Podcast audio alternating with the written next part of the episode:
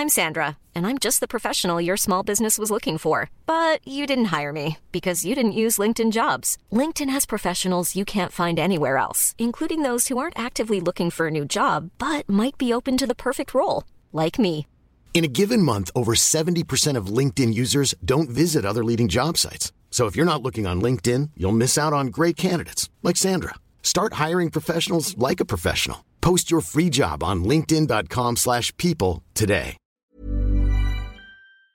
Salut les amis, c'est Sofiane. On se retrouve pour un nouvel épisode du podcast. C'est en forgeant qu'on devient forgeron et c'est en galérant qu'on devient humoriste. Voici Galère d'humoriste avec aujourd'hui Abdel Nasser. Salut. Salut. Tu avais euh, une ou plusieurs anecdotes à nous raconter? Ouais, des anecdotes, on il y en a hein, quand on fait ce métier. Je pense dès la première scène, euh, il y en a qui viennent, quoi. Donc, euh, ouais, on a, je sais pas quel type d'anecdote tu veux. J'ai compris que c'était en mode galère. Euh, N'importe, voilà, des, des trucs marquants, des anecdotes, des bides, tout ce que tu veux.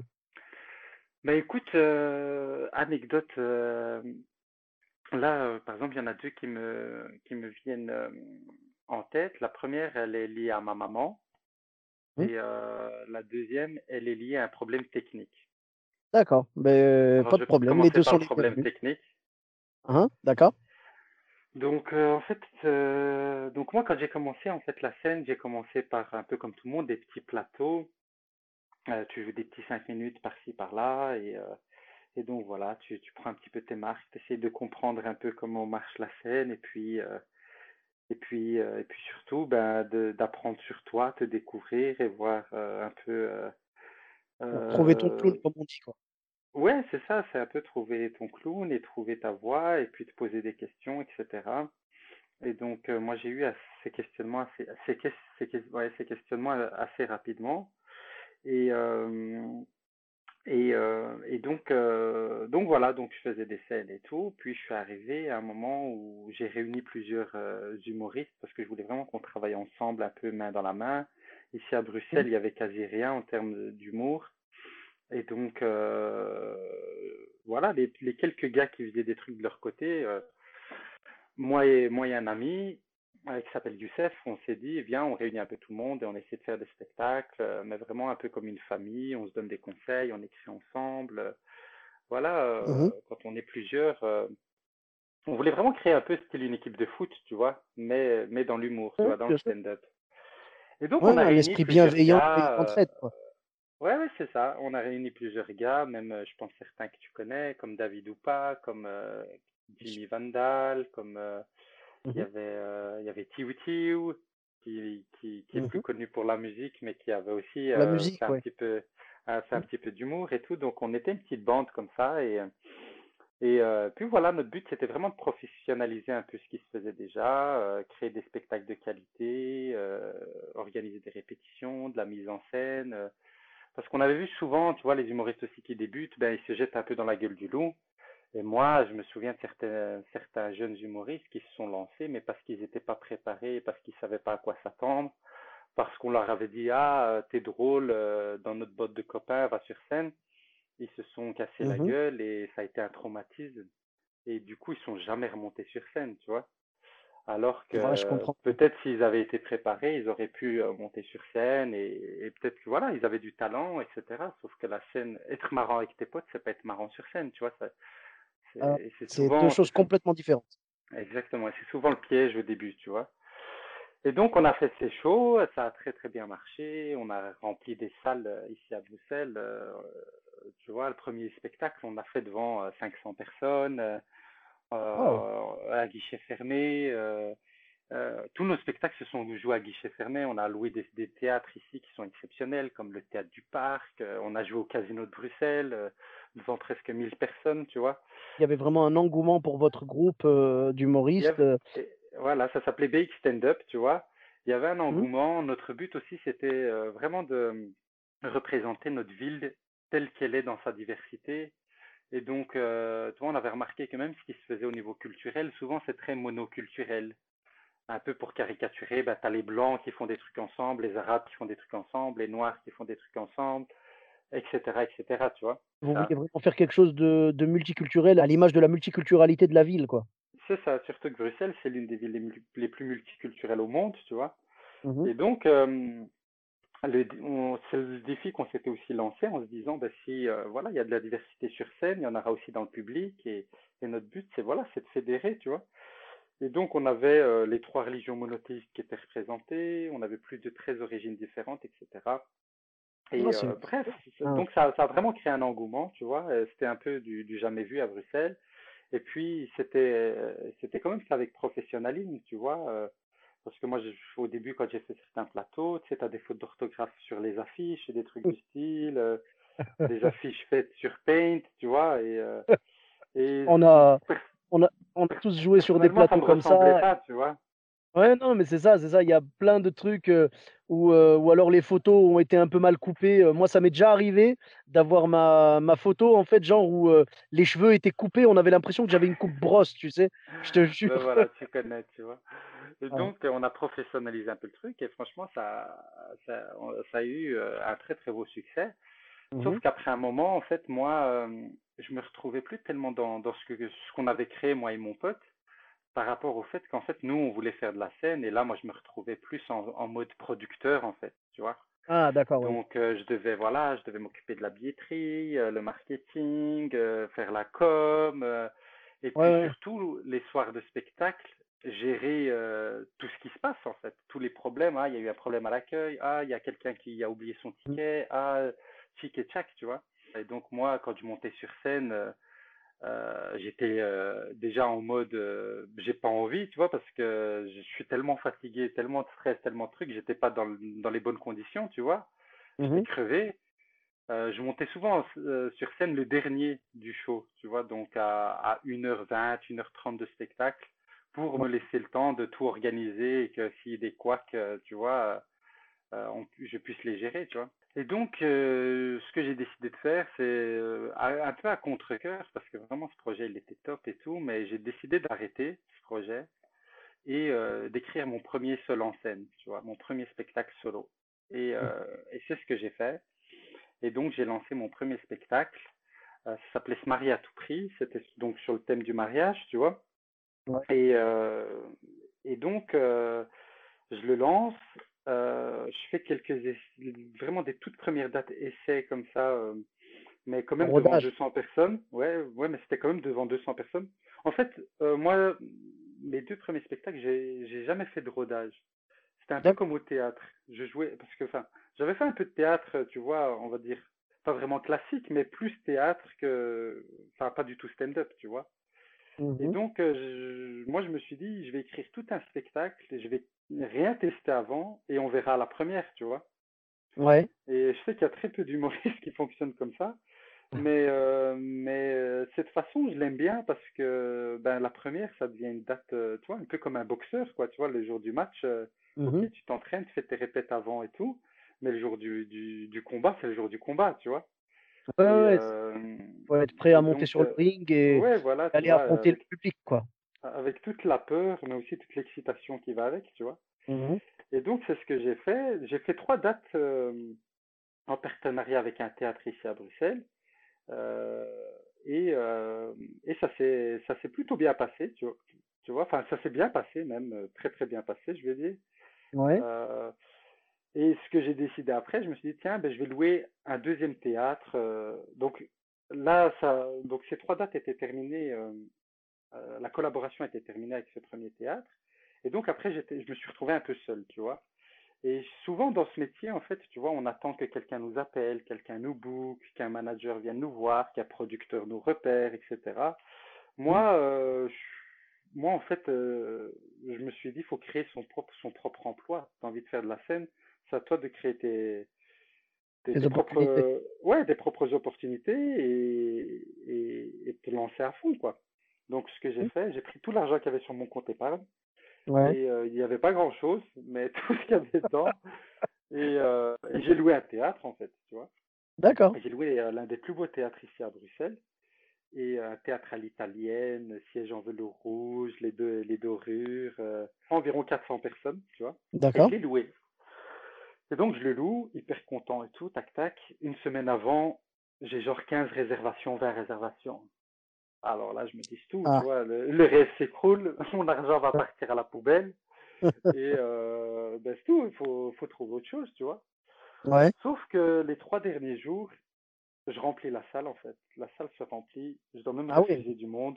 Au dernier moment, euh, il y a eu euh, le, les gens se sont réveillés, ils ont tous réservé le- les trois derniers jours, quoi. Je sais pas comment ça se passe euh, ailleurs, mais en tout cas, l'expérience qu'on a ici, et on l'avait déjà même avec notre concept BX Stand-Up, c'est Mhm. que tout se joue les trois derniers jours en fait. Tu vends euh, D'accord. 70% de ta billetterie en fait les trois derniers jours. D'accord, ok. Euh, je pense que bah, le public bruxellois est assez dernière minute. Ils, ils, ils savent qu'ils vont y aller, tu vois, je pense qu'ils Ouais. savent qu'ils vont y et aller. ils Je sais réservent pas, je-. Mais ils se disent, on sait jamais, il y a un imprévu, tu sais quoi, je vais me retrouver avec mes tickets et je vais pas y aller. Autant que je réserve à la dernière minute, tu vois. Hein, hein. Bah, moi, j'ai déjà vu euh, en France, j'ai déjà vu des spectacles remplir euh, le dernier jour, carrément, même pas les trois Ouais, derniers, le dernier, tu vois. Bah, donc c'est pas une spécificité bruxelloise. Je crois que les gens ils se disent euh, voilà, on va pas acheter nos tickets parce que ça nous a, on enga- ça nous engage encore trop. Surtout C'est je ça. pense, tu vois, quand euh, quand euh, voilà, quand on débute et tout, tu vois. Et donc la salle est remplie. Magnifique, tu vois. Mhm. J'arrive sur scène, donc super excité et tout, et je joue avec un micro casque, tu vois. Ouais. Sauf que au moment où j'arrive sur scène, donc on, on a fait les tests, tout, lumière, son, tout nickel. Mais au moment où j'arrive sur scène, mon micro grésille. Aïe. Donc ça crépite, ça fait un son hyper désagréable dans la salle. Euh, tu sais ce que c'est, hein, un micro qui, qui, est dé- qui est défaillant. Je pense pas qu'on Ouais. pense pas que c'était le micro qui est défaillant, mais euh, voilà, euh, comme c'était du sans fil, eh ben, la connexion elle veut pas se faire. Ouais, il y a une interférence ou un truc comme ça, c'est ça, mon régisseur me dit que c'est probablement lié au fait qu'il y a beaucoup de monde et que les GSM créent des interférences. Et ouais, ouais, bah oui, Bref, tout le monde euh, avec son téléphone portable, ouais, forcément, ça, ça grésille, bah, quoi, ouais. c'est ça. Et donc mes premières minutes, ça se passe comme ça. Je Ah. pouvais pas imaginer pire galère. Toi- Toi-même, tu es humoriste, tu sais que les Ouais, cinq premières minutes, c'est ce qu'il y a de plus important Bah, quand tu voilà, c'est la rampe de lancement du spectacle, en fait. C'est si ça prend là, ça va lancer le spectacle pour tout le reste. Et tu voyais les gens faire des têtes bizarres quand tu parlais donc, tu un vois les gens faire euh, des têtes bizarres parce que ça leur fait mal aux oreilles, des Ouais, ils se grimaces. crispaient. Ils se euh, crispaient ils se ouais. crispaient alors qu'ils étaient détendus avant ça. Ah. Et donc, mon metteur en scène qui est à côté de moi, donc on fait deux tests. Donc, d'abord, j'arrive, il y a un problème. Mon régisseur vient, il essaie de me régler le truc, il me dit maintenant on recommence. Tu vois, il débranche tout, il éteint tout, il recommence, hop. Donc, moi, Mhm. je fais une petite vanne aux gens, ouais, voilà, euh, vous avez payé vos places, euh, je sais plus, je crois que c'était 10, 15 euros. Cool, tu vois, euh, un peu d'indulgence, tu vois. J'essaie d'un peu amadouer le truc, ça, ça va, Ouais, ouais. un peu. Hein, Deux hein. minutes après, hop, ça, Ça le micro de nouveau. Alors je Ah. retourne voir mon régisseur, mon, mon terrasseur à côté, il me dit, tu sais quoi, ce soir on le fait sans micro. Il me dit, tu vas, tu lâches tout ce que tu as et tu Mhm. fonces. D'accord. Et donc moi, tout, ben, je le suis et je vais, je joue comme ça. Et je te jure, jusqu'à ce jour, c'est l'une des plus belles dates, euh, l'un des plus beaux souvenirs. Ah, ben c'est beau que ce aussi. qu'il faut savoir, c'est que quand on fait du stand-up, tu vois, le micro, Ouais. ça reste un bouclier, tu vois, qui te protège du public. Parce que tu as quelqu'un qui, qui te parle, qui crie, qui veut perturber. Toi, tu as le micro, tu parles toujours plus fort. Donc, tu as le contrôle Mhm. sur ta salle, tu vois. Ouais, ouais. Là, tu le, étais en mode sans défense, euh, sans filet, quoi. sans filet, et, mais le micro, l'inconvénient qu'il a, c'est que parfois, tu restes dans ta bulle et tu- ça te déconnecte un peu de vraiment ce qui se passe euh, dans le public, tu vois. Et donc, euh, en fait, moi, ce soir-là, j'ai été obligé ben, de ralentir mon rythme parce que je dois attendre que les gens arrêtent de rigoler. Il y a 400 personnes dans la salle. Mhm. Donc déjà, moi, après 10 minutes, ma voix, ça commence à devenir Rocky Balboa qui parle, tu vois, tellement je, je dois parler fort, tu vois. Oui, oui, bah oui, Et parce qu'il faut que ta voix porte jusqu'au fond de la salle, quoi. exactement, mais ça, m'a donné vraiment une énergie de malade, une façon de jouer qui était dingue, et Mhm. euh, ça m'a aussi obligé à être vraiment au même rythme que le public, tu vois? C'est-à-dire donc ça a créé. ça- qu'ils arrêtent le rire, le rire pour pouvoir continuer. Ça a vraiment créé une connexion avec le public. qui Ouais, ça quand tu joues avec micro, tu l'as pas, Ouais, tu vois? Ouais, oui, oui, ça t'a, ça t'a relié directement à ton public et c'est ce qui a permis de, créer, de créer une ambiance encore plus forte, quoi. Tout à fait, exact. C'est exactement ce qui m'est ce qui m'est arrivé. Et donc, euh, de cette grosse galère, en fait, est sorti un truc incroyable. Et Ah. euh, cette galère, donc après, j'ai rejoué avec ce spectacle pendant deux ans, je l'ai jamais eu. Mhm. Puis j'ai tourné avec un deuxième spectacle qui s'appelle Retourne dans ton pays. J'ai tourné avec trois ans, je l'ai jamais eu. Ouais. Jusqu'à ma dernière date, qui était une Mhm. date à Paris, à l'Apollo Théâtre. Ah Donc, tu oui, vois, tu es, hyper content d'aller jouer à Paris, tu vois, c'est un peu, euh, voilà, on- je ne vais pas dire la consécration, mais tu es content, tu vois, tu, en plus, ouais, tu on te dit le public parisien, c'est le plus dur, si tu arrives à faire rire le public parisien, tu peux faire rire tout le monde, toute la vrai. francophonie, etc., etc. Bah, le public parisien, ouais, il est très exigeant parce qu'en fait, il a beaucoup de choix. C'est ça, tu vois, ils ont l'habitude de voir aussi des comiques, de l'humour, euh, c'est pas neuf pour eux, donc ils sont assez, on va dire, exigeants. Donc, Mhm, euh, je vais là-bas pour jouer deux dates, en fait. Et la première date, euh, elle se passe super bien. Et donc, j'étais euh, aussi, enfin, super content, tu vois, de, que voilà, que mon humour, entre guillemets, plaise et, plaise, ouais, tu vois, là-bas, on va dire aux Parisiens, tu vois, parce que mhm. c'était un challenge. La deuxième date, je monte sur scène, micro qui fait le même, le même problème. Exact, qui commence à grésiller, qui commence. Et mais là, vraiment, je te dis, ça crispe les gens, mais de ouf. I'm Sandra, and I'm just the professional your small business was looking for. But you didn't hire me because you didn't use LinkedIn jobs. LinkedIn has professionals you can't find anywhere else, including those who aren't actively looking for a new job but might be open to the perfect role, like me. In a given month, over 70% of LinkedIn users don't visit other leading job sites. So if you're not looking on LinkedIn, you'll miss out on great candidates like Sandra. Start hiring professionals like a professional. Post your free job on linkedin.com/people slash people today. Ouais? Mais vraiment de ouf. Là, je sens vraiment. Pour te dire, il y a des gens qui sont partis. Ah, carrément? euh, ouais, on m'a dit, il y a genre trois, quatre personnes qui, dans les cinq premières minutes, sont parties quand elles ont. euh, Ah, Voilà, ça leur a paru, tu vois, euh, être un spectacle boiteux ou c'est quoi ce truc, tu dommage. vois. Et oui, parce que le, le problème, c'est que le, en apparence, euh, le spectacle, si tu veux, le seul retour que les gens ont de toi, c'est le son qu'ils reçoivent du micro, tu vois. Donc, euh, si ça, le son, bah, si le son est un peu bancal, il y a des gens qui, malheureusement, euh, par facilité, vont euh, l'associer au spectacle. Ils vont dire, ah bah du coup, le spectacle aussi, tu vois, ça va donner une image Ouais, je négative comprends du tout à fait, tu vois, les, les gens ne me connaissent pas. Ils ont Mhm. déjà pris le risque de venir me voir, entre guillemets, parce qu'ils ont dû payer leur place, et puis voilà, le risque de voir un inconnu. T'arrives, tu vois cinq minutes euh, le micro grésiller et tout, tu te dis c'est quoi ce truc qui est pas pro du tout, tu vois? Oh, Et ouais, donc, euh, ils se sont barrés. Mais ça, je l'ai su par après, tu vois, ouais, parce ouais. que je les, je les, je les ai pas vus partir, j'étais tellement occupé avec mon régisseur et tout. Mais de nouveau, écoute, comme j'avais déjà cette expérience euh, de jouer sans, Sans micro, sans ouais. casque, sans micro, euh, ben, j'ai refait la même chose. J'ai euh, j'ai joué sans micro et, euh, et de nouveau, euh, c'était une passé. très belle connexion et l'énergie, etc. Il m'a fallu quand même 15 minutes pour récupérer le public parce, c'est normal. parce que la crispation, etc., tu vois, ça, l'avait, ça les avait vraiment fermés, tu vois. Ouais, c'est c'est comme Mais, ça. hein. euh, mais voilà, mais après, ils étaient à fond avec moi et donc voilà. Ça, D'accord. c'est la Non, mais c'est galère technique. C'est beau, c'est beau, franchement. C'est une galère technique que tu as su transformer en force parce que euh, quelque part aujourd'hui, euh, euh, si jamais il t'arrive la même chose, tu auras le même réflexe aussi. Tu vois, tu vas jouer sans micro et, et peut-être même qu'à terme, ça va te, te, te mener à jouer carrément tout le temps sans micro. Mais effectivement, mais c'est une expérience qui est et que je conseillerais, tu vois, même à tous les humoristes. En tout cas, si un jour ils ont un problème vraiment de micro et Mhm. que et que voilà, ils font un test, deux tests et que tout le spectacle doit commencer, tu vois. C'est euh, c'est l'un des conseils que je donnerais, c'est voilà, parler fort, parler avec le ventre, vraiment y aller. Mm. Et, euh, et pour, en tout cas, pour moi, c'était une expérience incroyable. Et je remercie mon metteur en scène qui, Mohamed Wachen, qui à l'époque m'avait donné ce conseil et m'avait dit, écoute, euh, c'est tout, faut y aller. Hein. Quand faut y aller, faut y aller.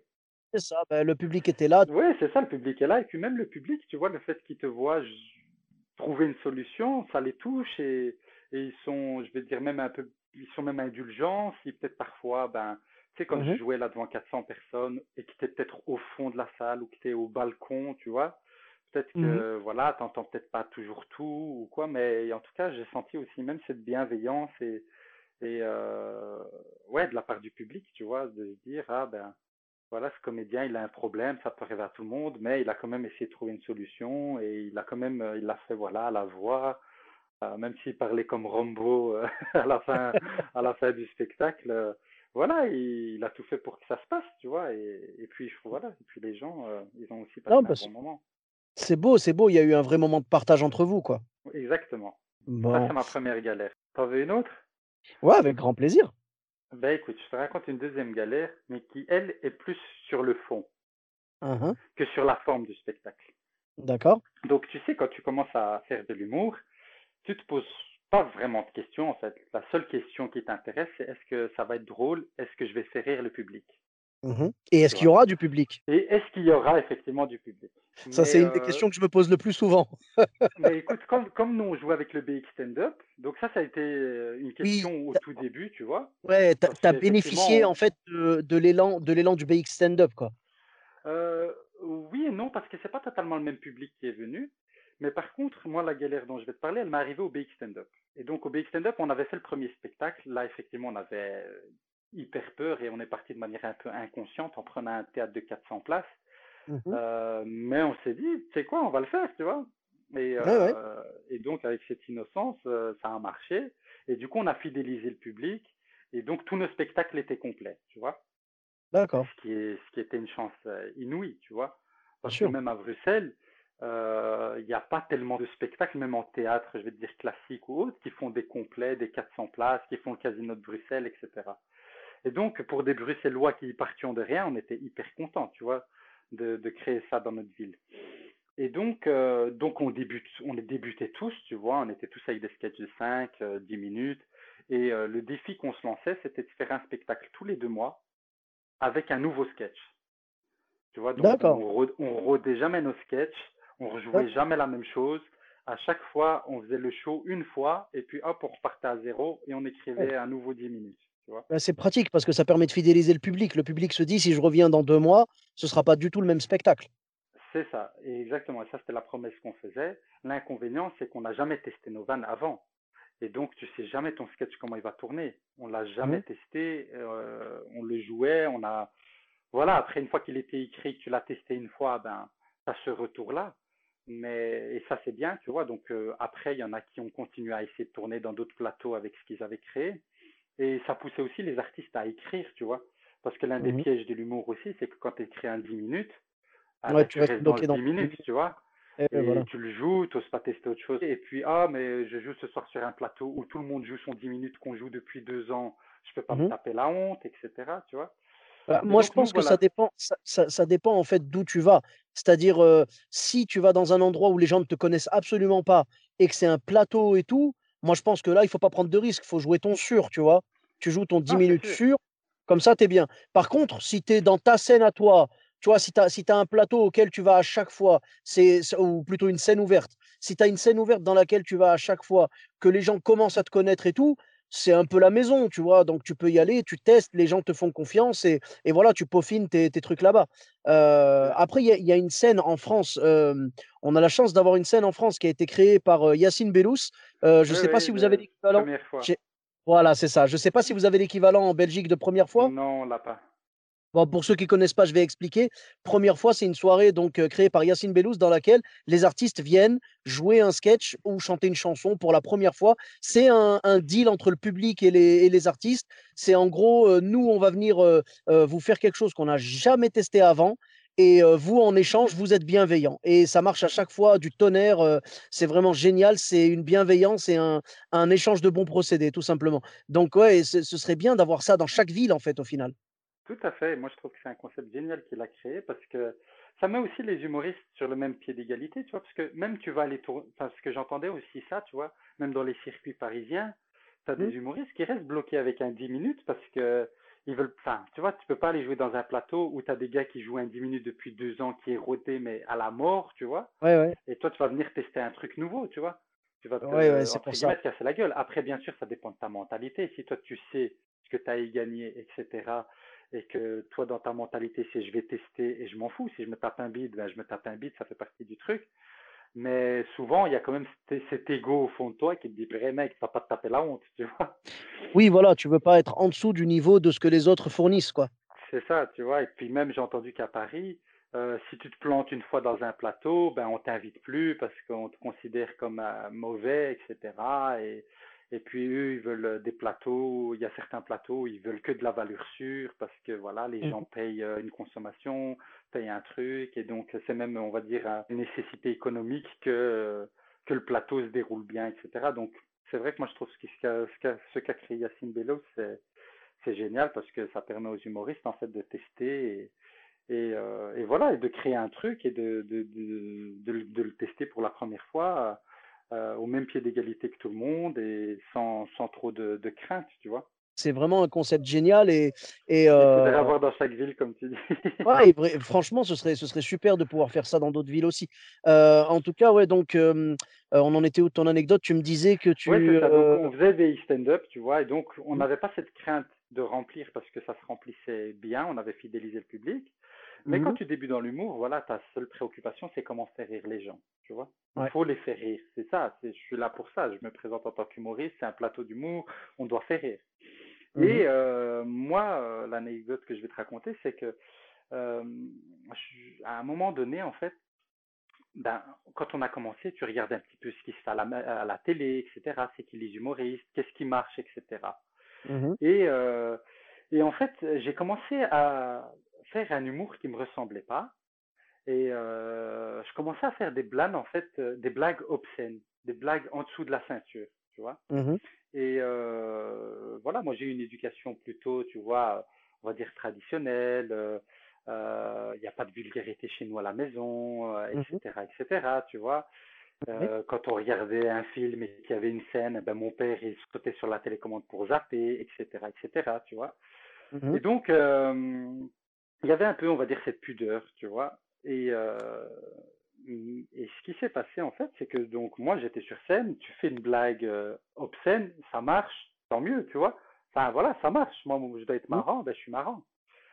Et euh, sauf que ce qui s'est passé, c'est qu'un soir, t'as ma maman qui vient voir le spectacle. Et ben moi, je joue mon sketch, tu vois. Ouais. Est-ce que tu, est-ce que tu savais qu'elle était là? je savais qu'elle était là, tu vois. Ah, Je d'accord. savais qu'elle était là, mais je me suis dit, bon, moi je joue un sketch. Voilà, c'est de l'humour, tu vois. Ouais. Sauf que je sors de là en me disant, bah c'est tout, les gens ont ri et tout, ma mère va être contente, tu vois. mhm, Et euh, ma mère, elle n'était pas contente, tu vois. Bah oui. Euh, elle n'était pas contente parce qu'elle me dit, voilà, ça te ressemble pas, c'était pas nécessaire, euh, ton sketch tenait bien sans même ces deux, trois vannes. Et, et puis voilà, ben moi je reviendrai pas en fait, tu vois. Ouais, ouais. Et, euh, et du coup, je me suis dit, purée, je me suis remis en question, tu vois, je me suis dit, mais en vérité, c'est vrai que ces vannes, elles n'étaient pas nécessaires. Et puis moi, j'ai envie que ma mère soit fière de moi, j'ai envie qu'elle vienne. Et c'est vrai que ces blagues, en fait, si je les ai faites, c'était un peu par facilité parce que les vagues, en général, en dessous de la ceinture, ça marche. Voilà, c'est des rires faciles. c'est un peu des rires faciles, tu vois. Les gens, ils font, ah, tu vois, un peu comme ça. Au pire, tu as un gros sourire ou un gros, oh, tu vois. Mhm, Et, euh, et si je le faisais, en fait, c'était uniquement pour faire rire. Et donc, je, je sentais que je m'étais un peu dénaturé, tu vois, que j'étais pas fidèle à moi-même. Je En comprends. plus de ça, je vais te donner une autre année, enfin, un, au- un autre truc qui, qui est venu par après, qu'on a appris par après, c'est qu'il y avait des parents qui étaient venus avec leurs enfants. Ah, Et ouais. euh, il y a des parents qui nous ont dit, on viendra plus avec nos enfants parce que voilà, euh, nous on pensait que c'était, euh, voilà, euh, comme vous dites, euh, entre guillemets, dans votre promotion, un spectacle pour tous les Bruxellois, pour la Ouais, diversité, etc. On pensait, et vous n'avez pas dit que c'était interdit, par exemple, au moins de 16 ans, ou au moins de ouais, ouais, je 12 ans, ou au moins de 18 ans. Donc ils ont dit, voilà, nous on viendra pas. Et là, ça m'a fait encore plus réfléchir sur le fait que c'est vrai que, en fait, si tu fais de l'humour obscène, il y a peut-être des gens qui vont pas venir, mais si t'en fais pas, tu il y a personne qui va se dire, oh, euh, il y avait aucune blague obscène, je vais plus à ce spectacle, tu vois. Mhm. Oui, non, c'est vrai. C'est l'avantage de faire du, du tout public, c'est qu'au moins, euh, euh, on peut pas te reprocher euh, ton texte, quoi, au final. Ouais, et au final, euh, tu peux, tu peux vraiment faire venir tout le monde. Et moi, euh, j'a- j'avais envie que des enfants viennent au, au théâtre parce que c'est quelque chose d'important pour moi, tu vois. Moi, ce Bien qui sûr. m'a donné envie de le faire, c'est, tu vois, quand j'avais, euh, je crois, 13 ans et que j'ai vu Gad Elmaleh euh, euh, en spectacle, tu vois, c'est ce qui m'a donné envie de faire ce métier et tout. Et donc, moi, j'ai envie qu'il y ait des jeunes, des ados, des enfants qui viennent voir le spectacle. Donc, voilà. Donc, tout ça, en fait, ça m'a fait réfléchir. Et je me suis dit, en fait, je me suis dénaturé, je me suis éloigné de qui je suis pour Mhm. faire rire. Et, euh, et cette galère, en fait, euh, ça m'a fait, ouais, ça m'a fait réfléchir en fait sur le pourquoi je faisais de la scène et comment faire de la scène, tu vois. Et euh, Et du coup, coup, ça t'a depuis, encouragé à, à faire du texte 100% tout public, c'est ça. Je dirais pas tout public parce que c'est pas forcément mon but. Mon but, c'est simplement, c'était, c'est surtout de faire un texte qui me correspond, tu vois. De pas aller dans la facilité, mais de réfléchir à moi qui je suis. Et est-ce que moi je fais ces blagues obscènes? Non, en vérité, je les fais pas, tu vois. Alors pourquoi les Mhm. faire sur scène juste pour faire rire?